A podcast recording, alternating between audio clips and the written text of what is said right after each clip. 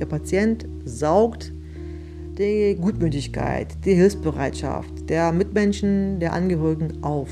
Es ist ein Fass ohne Boden. Man gibt und gibt, man bekommt ganz wenig wieder und das reicht einfach nicht. Ja, das ist Burju und äh, Burju ist nicht selbst krank, aber ihr Mann, der wird krank. Und der Tag, an dem Burju von der Diagnose ihres Mannes erfährt, der stürzt ihre Beziehung in eine ziemlich heftige Krise. Und das ist die Geschichte davon, was eine Diagnose mit den Angehörigen macht. Deutschlandfunk Kultur Ich bin Pierre Rauschenberger und ihr hört Therapieland, den Podcast über das, über das normalerweise nicht so viel geredet wird, und zwar die Geschichten, die in der Psychotherapie passieren. Und bei mir ist wie immer Thorsten Pattberg, er ist Psychotherapeut in Berlin. Hallo Thorsten. Hallo Pia. Heute wollen wir mal an den Rand des Therapielands gehen. Da stehen nämlich ganz oft die Angehörigen. Und die schauen von außen zu, was im Therapieland passiert. Und manchmal kriegen sie was davon mit, manchmal auch nicht so viel. Manchmal ist es für sie angenehm, manchmal ist es auch unangenehm. Und in einigen Fällen sind die Angehörigen sogar diejenigen, die diesen ganzen Therapieprozess überhaupt angestoßen haben. Du bist ja Verhaltenstherapeut in Berlin, Thorsten. Wie ist das bei dir in der Praxis? Ich meine, das ist so dieses doppelte Ding einer psychologischen Praxis. Irgendwie man arbeitet eben zu zweit und es hat ja auch was Besonderes, dass man quasi so einen ganz geschützten Raum hat. Ähm, gleichzeitig äh, ist das aber auch manchmal ungünstig, ja, irgendwie, dass die Welt da äh, gar nicht so richtig äh, eindringen kann. Insbesondere, wenn man dann hinterher das, was man äh, gemeinsam erarbeitet hat, dann auch wieder nach außen transportieren will. Mhm. Das heißt, du hörst ganz oft von diesen Angehörigen, aber du, du siehst sie praktisch nie. Ich sehe sie ganz selten. Also es ist ein bisschen was, was ich äh, versuche auch mehr und mehr zu ändern, ähm, dass ich die liebsten Angehörigen irgendwie versuche mehr einzuladen. Also auch insbesondere zum Schluss der Therapie um quasi mal so vorzustellen, was wir eigentlich gemacht haben in, äh, in der ganzen Zeit, damit das nicht so ein Mysterium bleibt für die ja, Mitbeteiligten.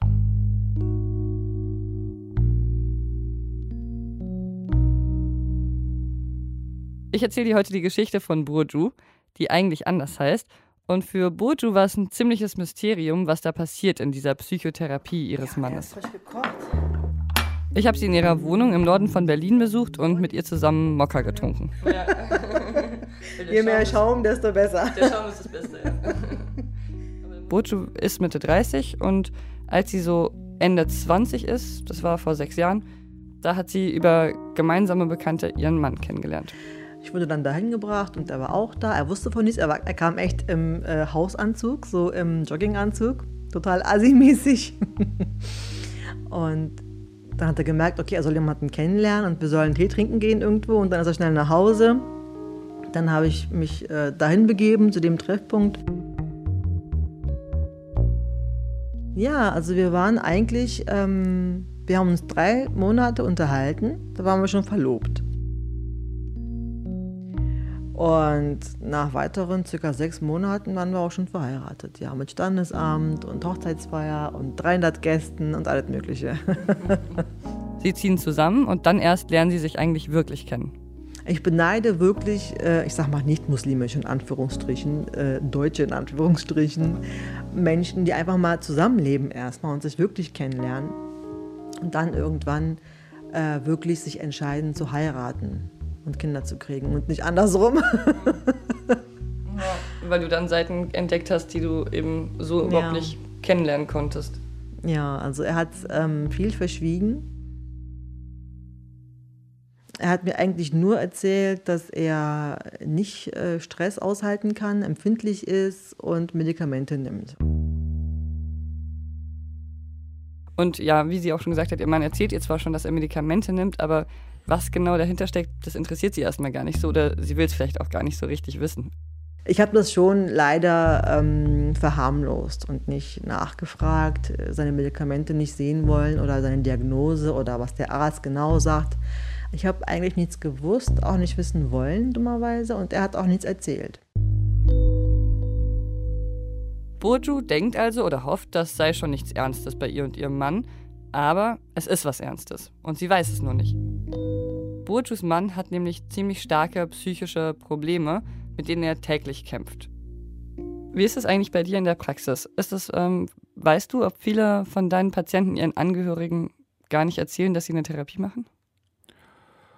Ich habe den Eindruck, die engsten Angehörigen wissen das in der Regel. Ähm, es gibt aber auch natürlich eine Menge Leute, die das nicht wissen. Ja, und ähm, die Frage taucht schon manchmal auf, wem soll ich das erzählen, wem darf ich das erzählen? Ich rate auch manchmal ab, ja, wenn es um Chefs geht zum Beispiel, dann denke ich irgendwie, okay, irgendwie viele verstehen das halt doch nicht so richtig.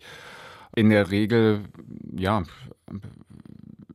sind die Angehörigen aber schon früh mit in diesen Prozess einbezogen. Irgendwie, die kriegen mit, demjenigen geht es nicht gut. Irgendwie, es gibt auch, was ich häufig höre, ist, dass äh, Klienten kommen und sagen, irgendwie, hör mal, ähm, äh, da hat mir jemand äh, gesagt, äh, das geht so mit dir nicht mehr weiter, tu was. Bojo und ihr Mann, die bekommen nach einem Jahr ein Kind, einen Sohn. Das heißt also, die Angehörigen vermehren sich quasi. Und das heißt für die Beziehung zwischen Bojo und ihrem Mann, dass die sich natürlich extrem verändert. Ja. Und da fing es auch schon an, dass zwischen uns auch ein Abstand sich ähm, gebildet hat und wir eigentlich uns entfremdet haben. Weil er auch gemerkt hat, er hat nicht mehr mich für sich allein, er muss mich mit dem Sohn teilen. Aber er wollte wie ein Kind ähm, bemuttert werden, ähm, immer, dass, dass ich ihm immer zuhöre wollte er, weil er hat immer auch seinen ganzen Kummer am Arbeitsplatz nach Hause gebracht, mir erzählt, äh, wirklich mich wie eine Therapeutin auch fast ähm, voll gelabert. Und dann ist es Sommer und die Familie von Boce sind alle in der Türkei. Und irgendwann kippt die Stimmung bei ihrem Mann. Die beiden sind in einem Restaurant und die wollen bezahlen. Und der kleine Sohn der beiden, der rollt auf seinem Dreirad raus aus dem Restaurant raus. Und mit dem Kind passiert nichts, das ist eigentlich alles okay. Aber das Paar hat eben kurz den Sohn aus dem Blick verloren. Und dieser Moment, der löst etwas in Burjus Mann aus. Und er hat Panik geschoben, als wäre das Kind schon halb tot, ja, auf, dem, auf der Straße überfahren oder so. Der Abend war für ihn total äh, Blackout. Also einziger Sohn auf der Straße, fast überfahren. Was bin ich für ein schlimmer Vater und was hätte alles noch passieren können und hätte, könnte sein müsse. Und da meint er, Zitat, da sind die Bänder gerissen in seinem Kopf. Bojo ist so ziemlich überfordert mit der Situation und ihre Familie ist ja auch nicht da, die ihr vielleicht helfen könnte. Die sind ja in der Türkei im Urlaub. Und sie beschließt, dass sie ihren Mann in die Klinik bringen will. Sie schafft es dann auch irgendwann, aber es ist schon ziemlich schwierig, weil ihr Mann eben nicht so kooperativ ist am Anfang. Und dann ist es auch weiterhin schwierig, weil ihre Familie ja nicht da ist, ihr kleiner Sohn darf nicht in die Klinik rein. Sie kann also ihren Mann nicht besuchen, weil sie ihren Sohn nirgendwo abgeben kann. Und das ärgert Burjo und sie fühlt sich unwohl. Und, das noch dazu kommt, sie erfährt in dieser Klinik überhaupt nicht, was los ist. Das erfährt sie erst, als ihr Mann entlassen wird. Und dann habe ich bei der Entlassung dem Arzt den Entlassungsbrief einfach, einfach weggenommen, aus der Hand gerissen. Äh, meinte er, das ist auch für den, für den behandelnden Arzt und so. Ich meinte, verklagen Sie mich doch. Ja, die Ehegatten bekommen keine Informationen. Es ist unglaublich. Man lebt mit diesen Menschen zusammen. Man soll ihn, man soll ihn unterstützen, ihn motivieren, bekräftigen, wie auch immer. Aber nicht wissen, was Sache ist. Schweigepflicht. Toll. Und dann habe ich einfach den Entlassungsbrief genommen, aufgemacht, gelesen und dann stand da drin äh, paranoide Schizophrenie. Toll, dachte ich mir.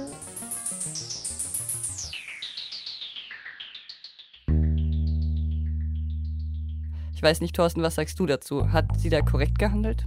das Ding ist, ist äh, also gerade so psychologisch, psychiatrische Dach Daten sind ja wirklich sensibel. Ähm, von daher macht das auch Sinn, dass da ein ganz, ganz hoher Datenschutz gilt. Ähm, ich erlebe das manchmal so, dass Ärzte dann am liebsten nur mit Ärzten darüber reden. Es gibt aber ein klar äh, verschriftlichtes Auskunftsrecht. Irgendwie der Patient hat immer ein Recht, auch seine äh, Krankenakte einzusehen. Ich glaube nicht, dass das für Angehörige gilt. Ja, ähm, mhm. Das heißt, als Angehörige hat man dieses Recht tatsächlich nicht, weil, ja, irgendwie, äh, das sind ja e-, eben zunächst mal die Daten des Patienten und möglicherweise will er ja auch gar nicht, irgendwie, dass die Ehefrau das weiß. Jetzt muss man ja schon sagen, Bojo ist da auch in einer Extremsituation. Mhm. Also vor allem nach diesem Anfall ihres Mannes. Ja. Was macht man eigentlich als Angehöriger, wenn Menschen um einen herum so einen Zusammenbruch haben. Ich glaube, ja, also das ist ja sicherlich eher ein seltener Fall. Ne? Ähm, und wenn man den Eindruck hat, derjenige ist quasi nicht mehr für sich verantwortlich, dann kann man die Feuerwehr anrufen. Die Feuerwehr? Mhm. Weil die Feuerwehr dann äh, die Person abholt, oder? Genau, also die, die äh, haben wiederum die Befugnis, denjenigen dann in eine Klinik zu bringen und der wird dann auch äh, aufgenommen, wenn das Konsens ist unter den Beauftragten. Also das macht man dann in dem Fall, wenn die Person sich entweder selbst schädigen könnte oder andere Leute schädigt. Also dieses Genau, das ist so dieses Kriterium, das ist im Psychisch, psychisch Krankengesetz festgelegt. Ähm, äh, da geht es immer darum, irgendwie man darf Menschen einweisen, wenn sie äh, selbst oder fremdgefährdend sind. Plus, und das ist natürlich in dem Fall das wichtige Zusatzkriterium, aus psychologischen Gründen. Mhm. Und äh, Bourgeois macht das ja auch. Ja, irgendwie sagt irgendwie, okay, ich habe den Eindruck, hier kommt jemand mit sich selber überhaupt nicht mehr klar. Ich brauche zusätzliche Hilfe, ja, weil ich selber auch nicht mehr helfen kann. Also von daher, in diesem extremen Fall äh, macht sie das Naheliegende und das Richtige. Also ich fasse nochmal kurz zusammen. Bojus Mann hat schon immer irgendwelche Pillen genommen und Bojo wusste bisher überhaupt nicht, was es damit auf sich hat, wogegen die helfen. Und dann kommt plötzlich dieser große Zusammenbruch, die Bänder reißen in dem Kopf des Mannes. Und dann erfährt Bojo endlich, was eigentlich mit ihrem Mann los ist. Er hat eine paranoide Schizophrenie und das ist eine sehr ernste Diagnose. Und jetzt macht Bojo das, was wahrscheinlich viele Angehörige in ähnlichen Situationen machen. Sie versucht zu helfen. Sie will erstmal diese Ärztin kennenlernen, die ihrem Mann bisher diese Medikamente verschrieben hat, die er nimmt. Und das ist eine Neurologin. Wo er halt einen Termin immer hatte, alle drei Monate, um sein Medikament abzuholen. Mhm. Also die haben ihn gesehen. Ach, Sie leben noch? Wunderbar. Hier Ihr neues Rezept, Ihre Medikamente und tschüss. Also die haben ihn zehn Minuten gesehen. Das war's. Er dachte allen Ernstes, das wäre Psychotherapie. Ich dachte, ich spinne. Als ich das gehört habe, ich meinte, das ist dein Ernst gerade. Du brauchst Gesprächstherapie, du musst deine ganze Kindheit aufarbeiten die falsche, äh, äh, ähm, die falsche Erziehung deiner Eltern, ähm, die ganzen Fehler in deiner Jugend und alles musst du aufarbeiten. Burju will also, dass ihr Mann eine Therapie macht und sie findet einen Therapeuten mit Hilfe dieser Neurologin. Dann meinte sie plötzlich, ach, sie möchten eine Psychotherapie? Okay, dann suche ich mal, ich habe einen Kollegen, der, der müsste noch einen Platz frei haben. Auf einmal hatte sie einen Kollegen, der einen Platz frei hat. Nach einem Monat fing er dann an. Bei diesem Kollegen? Genau bei seinem, bei seinem heutigen Psychotherapeuten, bei dem ist er auch noch immer. Und ihm gefällt das da sogar. Er bekommt eben Hilfe und Aufmerksamkeit. Und äh, Bojo ist selbst auch erstmal so ganz zufrieden, weil sie erstmal so ein bisschen aus der Schusslinie ist und ihr Mann erstmal jemand anderen hat, dem er alles erzählen kann. Und nach einer Weile merkt sie dann aber, das ist schön und gut, dieser therapeutische Prozess zwischen den beiden, aber sie selbst wird überhaupt nicht mitgedacht. Aber es ist halt auch mit dem Therapeuten wieder das Problem, dass ich als Mitbewohnerin, als Lebenspartnerin in Anführungsstrichen nicht befragt werde, dass ich mich immer wieder aufdrängen muss, immer wieder selbst einladen muss. Er hat einen Termin, ich einfach mit. Und dann guckt der Therapeut, ach, die Ehefrau ist auch da. Ich sage, ja. Äh, frag mich auch mal, wie er gerade ist. Du fragst immer ihn, den Patienten. Aber der Patient ist krank, hallo, er kann auch mal was verdrehen oder er kann auch mal ähm, seine selbst erdichtete Wunschwelt projizieren. Ich bin einfach rein und habe dann auch Fragen gestellt, was jetzt Sache ist, wie der Plan ist. Ich wollte auch einen Krisenplan mit dem Therapeuten abmachen. Findest du es sinnvoll, wenn ähm, eine Ehefrau mit in die Praxis kommt und sagt, sie will jetzt auch mal mit dir reden? Also ich glaube irgendwie, ähm, also dieses äh, äh, Gatecrashing, was sie da gemacht hat, irgendwie wäre bei mir auf jeden Fall nicht möglich. Ja? Ähm, also ich ähm, äh, spreche auch mal gelegentlich mit Angehörigen. Ich habe Mütter mit da, äh, Väter, Töchter, äh, Partner. Ähm, aber ich will das äh, vorbereitet haben ich brauche irgendwie eine grundlegende Idee, irgendwie wozu das Treffen dienen soll. Ja, irgendwie, ähm, wenn da jetzt plötzlich in, in den eigentlich geschützten Therapieraum jemand eindringt und, eindringt und sagt, irgendwie, was ihr macht, ist eigentlich nicht in meinem Sinne, ähm, äh, ist das quasi nicht mehr Therapie sondern irgendwie wir sind plötzlich außerhalb der Therapie und müssen gerade neu den Rahmen klären. Ja, irgendwie soll diejenige Person, die jetzt hier gekommen ist, also Borgio in diesem Fall, äh, laut Meinung des Klienten auch mit dabei sein. Und der Klient ist für mich als Therapeut der entscheidende Faktor. Wenn er das will, gerne. Ja, aber wenn er es nicht will, dann, äh, dann, dann habe ich das zunächst mal zu respektieren, weil der, der ist mein Klient, ja, ist, mhm. er ist mein Auftraggeber. Und berichten das deine Klienten oft, dass äh, ihre Angehörigen unzufrieden sind über den Therapieverlauf? ähm, Mal ja, mal nein. Das kommt auch immer drauf an. Ja, irgendwie, ich meine, manchmal wird es ja leichter, irgendwie dadurch, dass äh, jemand weniger Angst hat. Irgendwie so, manchmal wird er aber dadurch auch wieder borstiger. Er hat jetzt weniger Angst und gibt mehr Widerworte. Mhm. Also das ist, ähm, das kann man so im Vorhinein nicht unbedingt immer sagen. Ja, irgendwie, also das, das ist ja so, wir kommen jetzt so nach und nach in diese Nebenwirkungsdebatte. Ja, irgendwie, mhm. wenn, hat genau. Psychotherapie genau. auch Nebenwirkungen? Und wenn sich jemand verändert, hat das immer Nebenwirkungen. Ja, ja. Irgendwie, das hat natürlich irgendwie, wenn ich mich anfange anders zu verhalten, verhält sich mein Umfeld auch anders. Ähm, was dann gar nicht unbedingt eine Nebenwirkung ist, sondern auch einfach eine genau. Hauptwirkung. Es ist eigentlich die Hauptwirkung. Ja, irgendwie die Nebenwirkung ist die Hauptwirkung. Irgendwie man kann diesen Begriff aus der Medizin in, in der Psychotherapie meiner Meinung nach nicht so, nicht so einfach, äh, so unschuldig übertragen.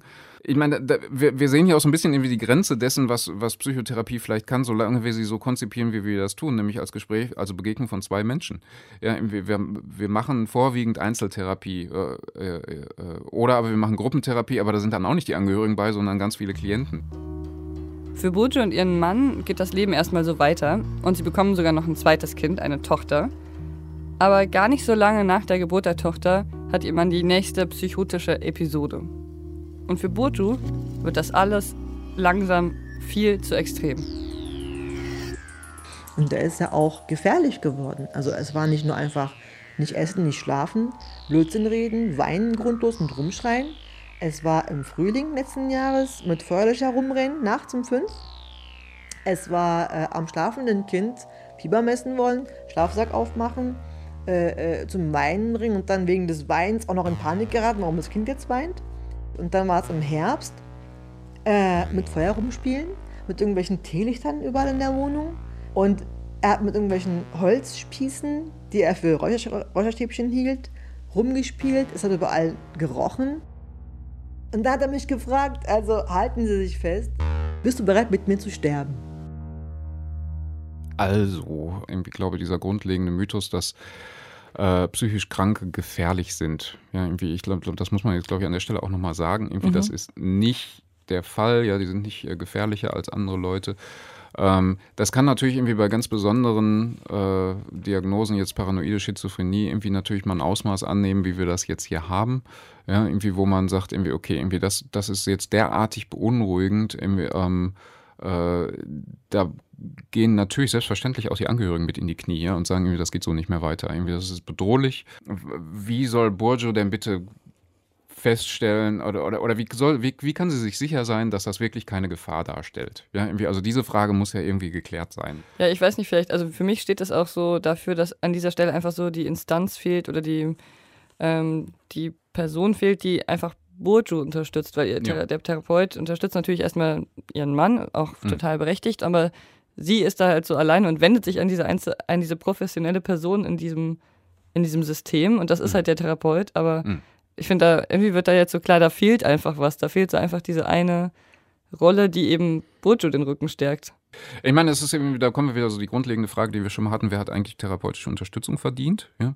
Mhm. Und ich glaube, irgendwie, wenn wir die Geschichte hören, würde wahrscheinlich jeder sagen, der, sie hat Unterstützung verdient, ja, ähm, und braucht die auch dringend. Irgendwie trotzdem äh, würden uns sehr schwer tun, dabei zu sagen, sie braucht auch eine Diagnose, irgendwie, weil welche Diagnose soll man ihr geben? Ja, irgendwie, sie reagiert ja durchaus angemessen.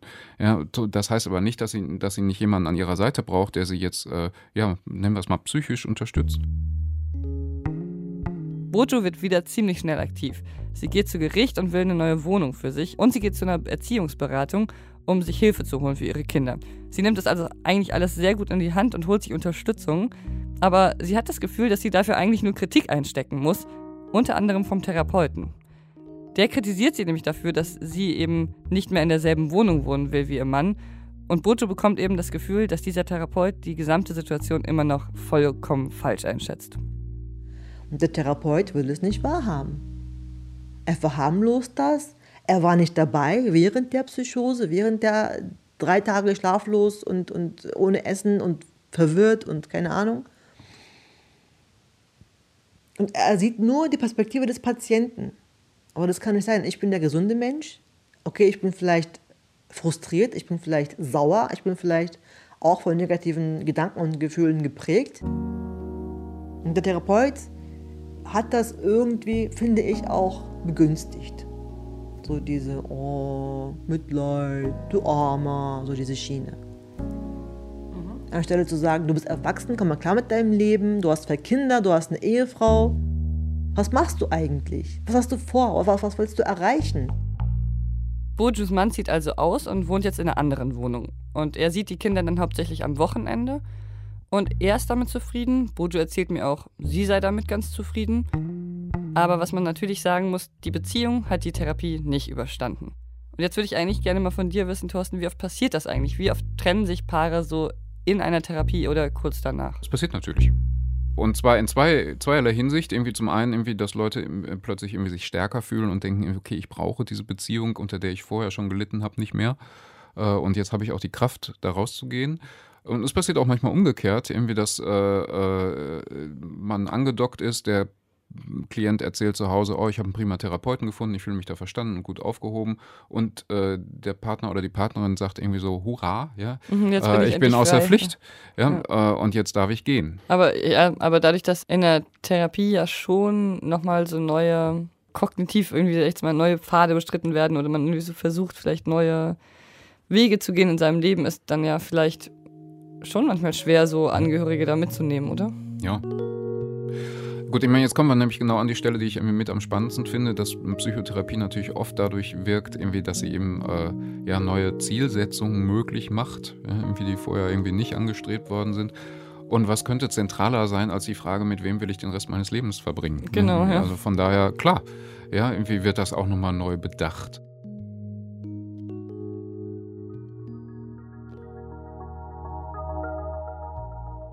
Und gibt es irgendeine Möglichkeit, dass ihr wieder zusammenkommt?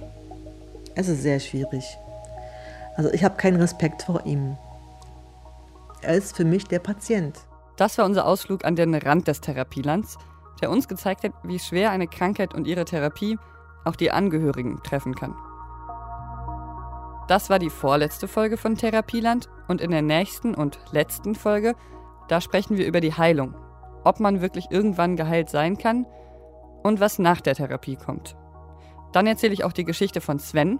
Der hat das Gefühl, dass diese Heilung, auf die er hofft, niemals kommt. Psychotherapie, Elektrokrampftherapie, Wachtherapie. Irgendwann hat man dann auch die Lust und die Hoffnung darin verloren. Therapieland ist ein Podcast von Deutschlandfunk Kultur. Ich bin Pia Rauschenberger. Und ich bin Thorsten Pattberg. Die Musik hat Max Buske komponiert. Unser Redaktionsteam Andre Zanto, Jana Wuttke, Emily Ulbricht, Dennis Kogel und Sandro Schröder. Also ich muss ganz ehrlich sagen, diese Episode war für mich eine emotionale Achterbahnfahrt. Ich war am Anfang für Burju, in der Mitte habe ich langsam gezweifelt und am Ende war ich für Burjus Mann. Und ich habe in dieser Episode einfach gemerkt, wie wahnsinnig kompliziert so eine Beziehung sein kann.